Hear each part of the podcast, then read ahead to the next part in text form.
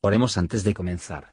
Señor, por favor, déjanos entender tu palabra y ponerla en nuestros corazones. Que moldee nuestras vidas para ser más como tu Hijo. En el nombre de Jesús preguntamos. Amén. Capítulo 7 Empero los hijos de Israel cometieron prevaricación en el anatema, porque Acán, hijo de Carmi, hijo de Sabdi, hijo de Sera, de la tribu de Judá, tomó del anatema, y la ira de Jehová se encendió contra los hijos de Israel.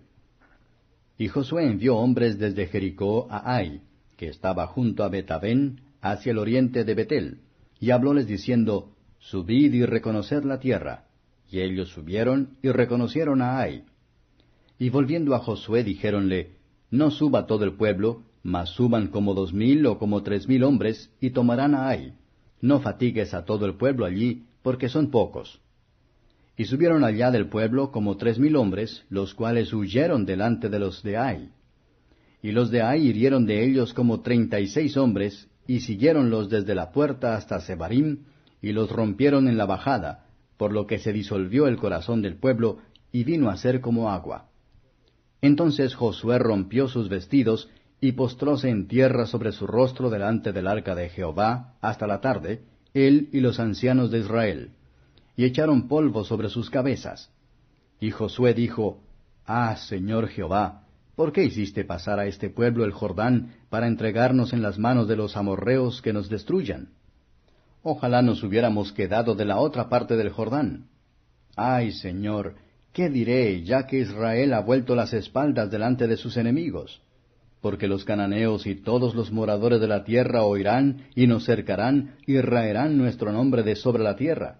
Entonces, ¿qué harás tú a tu grande nombre? Y Jehová dijo a Josué, Levántate, ¿por qué te postras así sobre tu rostro? Israel ha pecado, y aún han quebrantado mi pacto que yo les había mandado, pues aún han tomado del anatema, y hasta han hurtado, y también han mentido, y aún lo han guardado entre sus enseres. Por esto los hijos de Israel no podrán estar delante de sus enemigos, sino que delante de sus enemigos volverán las espaldas, por cuanto han venido a ser anatema, ni seré más con vosotros, si no destruyereis el anatema de en medio de vosotros. Levántate, santifica al pueblo y di, santificaos para mañana, porque Jehová el Dios de Israel dice así, Anatema hay en medio de ti, Israel, no podrás estar delante de tus enemigos hasta tanto que hayáis quitado el anatema de en medio de vosotros. Os allegaréis pues mañana por vuestras tribus, y la tribu que Jehová tomare se allegará por sus familias, y la familia que Jehová tomare se allegará por sus casas, y la casa que Jehová tomare allegaráse por los varones, y el que fuere cogido en el anatema será quemado a fuego él y todo lo que tiene, por cuanto ha quebrantado el pacto de Jehová y ha cometido maldad en Israel. Josué pues, levantándose de mañana, hizo allegar a Israel por sus tribus, y fue tomada la tribu de Judá. Y haciendo al llegar la tribu de Judá, fue tomada la familia de los de Sera. Haciendo luego al llegar la familia de los de Sera, por los varones, fue tomado Sabdi. E hizo al llegar su casa por los varones, y fue tomado Acán, hijo de Carmi, hijo de Sabdi, hijo de Sera, de la tribu de Judá. Entonces Josué dijo a Acán, Hijo mío, da gloria ahora a Jehová, el Dios de Israel, y dale alabanza, y declárame ahora lo que has hecho, no me lo encubras. Y respondió a Josué diciendo, Verdaderamente yo he pecado contra Jehová el Dios de Israel, y he hecho así y así, que vi entre los despojos un manto babilónico muy bueno, y doscientos ciclos de plata, y un changote de oro de peso de cincuenta ciclos, lo cual codicié y tomé, y he aquí que está escondido debajo de tierra en el medio de mi tienda, y el dinero debajo de ello. Josué entonces envió mensajeros, los cuales fueron corriendo a la tienda, y he aquí estaba escondido en su tienda y el dinero debajo de ello. Y tomándolo de en medio de la tienda, trajéronlo a Josué y a todos los hijos de Israel, y pusiéronlo delante de Jehová. Entonces Josué y todo Israel con él tomó a Acán, hijo de Sera, y el dinero, y el manto, y el changote de oro, y sus hijos y sus hijas, y sus bueyes, y sus asnos, y sus ovejas, y su tienda, y todo cuanto tenía, y lleváronlo todo al valle de Acor. Y dijo Josué, ¿Por qué nos has turbado? Túrbete Jehová en este día, Y todos los israelitas los apedrearon y los quemaron a fuego después de apedrearlos con piedras. Y levantaron sobre él un gran montón de piedras hasta hoy. Y Jehová se tornó de la ira de su furor. Y por esto fue llamado aquel lugar el Valle de Acor hasta hoy. Comentario de Matthew Henry Josué capítulo 7, versos 1 a 5. Acán tomó del botín de Jericó. El amor del mundo es que la raíz de amargura, que de todos los demás es más difícil desarraigada. Debemos prestar atención al pecado a nosotros mismos, no sea que por ella muchos sean contaminados o inquieta, Hebreos 12 verso 15, y tengan cuidado de tener comunión con los pecadores, para que no compartimos su culpabilidad. Nos preocupa de velar por ellos, para impedir el pecado, porque los pecados de otros pueden ser para nuestro daño. La conquista fácil de Jericó desprecio excitado del enemigo, y una disposición a esperar que el Señor haga todo por ellos sin su uso de medios adecuados. Así, los hombres abusan de las doctrinas de la gracia divina. Y las promesas de Dios, en excusas para su propia pereza y falta de moderación. Tenemos que ocuparnos de nuestra salvación, aunque es Dios quien obra en nosotros. Era un querido victoria a los cananeos, por el cual Israel se despertó y reformado, y se reconcilió con su Dios, y el pueblo de Canaán se endureció a su propia ruina, la preocupación de versos 6 a 9. Josué por el honor de Dios, más aún por el destino de Israel, era el lenguaje del espíritu de adopción. Le suplicó a Dios. Se lamenta de su derrota, ya que temía que sería reflexionar sobre la sabiduría y el poder de Dios, su bondad y fidelidad.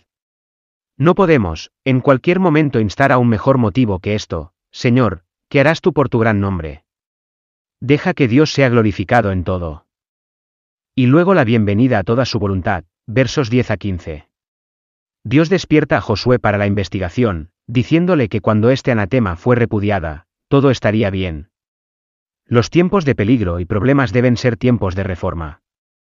Debemos buscar en el hogar, en nuestros propios corazones, en nuestras propias casas, y hacer una búsqueda diligente para averiguar si hay no un anatema allí, lo que Dios ve y aborrece, algunos lujuria secreto, alguna ganancia ilícita, alguna retención indebida de Dios o de los demás.